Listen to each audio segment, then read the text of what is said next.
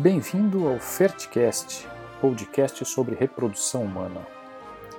Hoje o episódio vai ser um pouco diferente daqueles que a gente vem fazendo até o momento. É, não vai ser uma discussão sobre um assunto, não é uma conversa entre médicos, mas esse episódio de hoje inaugura uma série de episódios que a gente vai fazer de tempos em tempos sobre algum tema específico para esclarecer alguns assuntos muito importantes na prática da reprodução humana e que não cabem muito dentro de uma conversa entre médicos especialistas, mas é mais uma série de informações que a gente quer passar para quem estiver ouvindo e que a gente acredita que vai enriquecer muito até a compreensão dos outros episódios, daquilo que a gente discute em outros. Eu sou Sérgio Gonçalves, então hoje eu vou falar para vocês sobre o ciclo menstrual. O ciclo menstrual é absolutamente fundamental na prática da reprodução humana. É, a gente sabe que as mulheres têm algum conhecimento, evidentemente, de todas as classes sociais, todas as classes socioeconômicas, elas conhecem alguma coisa sobre o ciclo menstrual. Mas será que você sabe mesmo o que é o ciclo menstrual, como ele funciona, por que ele ocorre dessa forma? Primeiramente, no episódio de hoje, eu vou dar uma visão mais geral para vocês do que é o ciclo menstrual, sem entrar em muitos detalhes de hormônios, de anatomia, mas para a gente entender o princípio do ciclo menstrual. O fato é que a menstruação cíclica que acontece com a mulher nos anos reprodutivos, ou seja, naqueles anos nos quais ela pode engravidar e pode se reproduzir, portanto, esse sangramento cíclico ele ocorre pela descamação de um epitélio chamado endométrio, que é o revestimento interno do útero.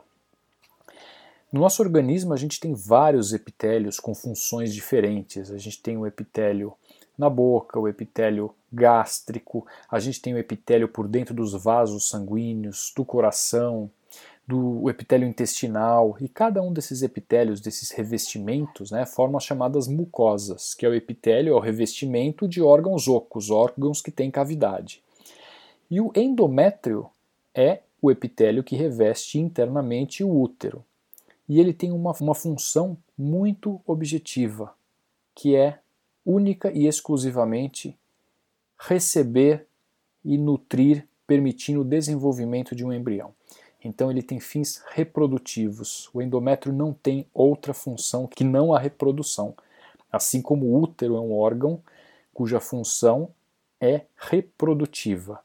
A gente sabe que os ovários têm outras funções, né? os hormônios ovarianos são importantes para outras funções na mulher, é, mas o útero especificamente ele tem a função reprodutiva. Se a gente remove o útero de uma mulher e deixando os ovários, não mexendo na vagina, a mulher continua tendo a sua função ovariana normalmente, sua função sexual, isso não muda nada, ela deixa de poder engravidar. Então, o que é a menstruação? É a descamação cíclica, né, periódica e recorrente do epitélio uterino, chamado endométrio. E por que ele descama periodicamente? Por que isso acontece? O epitélio que reveste o útero internamente, ele descama quando ele não recebeu um embrião. Pode parecer estranho, principalmente para aquelas mulheres que estão tentando engravidar e ainda não conseguiram, imaginar que o corpo delas, todos os meses, ele está tentando se reproduzir. O corpo da mulher foi feito para tentar engravidar todos os meses. É uma forma que a natureza encontra de tentar fazer o quê? Garantir a perpetuação da espécie. Então, assim como o homem produz espermatozoides continuamente, ele não para de produzir espermatozoides, produzir sêmen continuamente, a mulher está se preparando para a reprodução também continuamente. Embora a gente saiba, poxa, mas é só um óvulo por mês, o homem produz milhões de espermatozoides e a mulher está produzindo só um óvulo. Sim, ela está produzindo só um óvulo, mas o ciclo menstrual todo está preparando a mulher para a reprodução. Então, o que acontece? O endométrio ele descama com a descamação do endométrio ocorre um sangramento. E aí ele começa a se formar para se preparar para receber o embrião que vai chegar depois da ovulação. Se esse embrião não chegar, não é disparado um sinal hormonal, não é feita a sustentação da produção de um hormônio chamado progesterona, e quando passarem duas semanas da ovulação, o que, que vai acontecer? O endométrio vai perceber que não houve gravidez, o organismo percebe que não houve implantação do embrião, e o que acontece? É como se a gente fosse zerar tudo.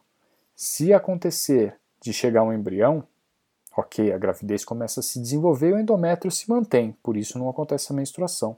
Se o embrião não chegar, precisa começar tudo de novo. Vamos tentar de novo, é isso que o organismo está fazendo. Não chegou o embrião, vamos tentar de novo. Mais uma tentativa para gravidez. E o que, que ele faz? Ele descama aquele endométrio, com essa descamação sangra, por isso que acontece a menstruação, e imediatamente ele já está começando o preparo de um novo endométrio desenvolvimento de um novo óvulo para tentar novamente uma gravidez. Então, é por isso que existe o ciclo menstrual. É pela descamação cíclica de um endométrio quando não houve a implantação do embrião. No próximo episódio, nós vamos conversar sobre os hormônios do ciclo menstrual. Vamos entender quais são os principais hormônios e qual é a função deles. Até lá!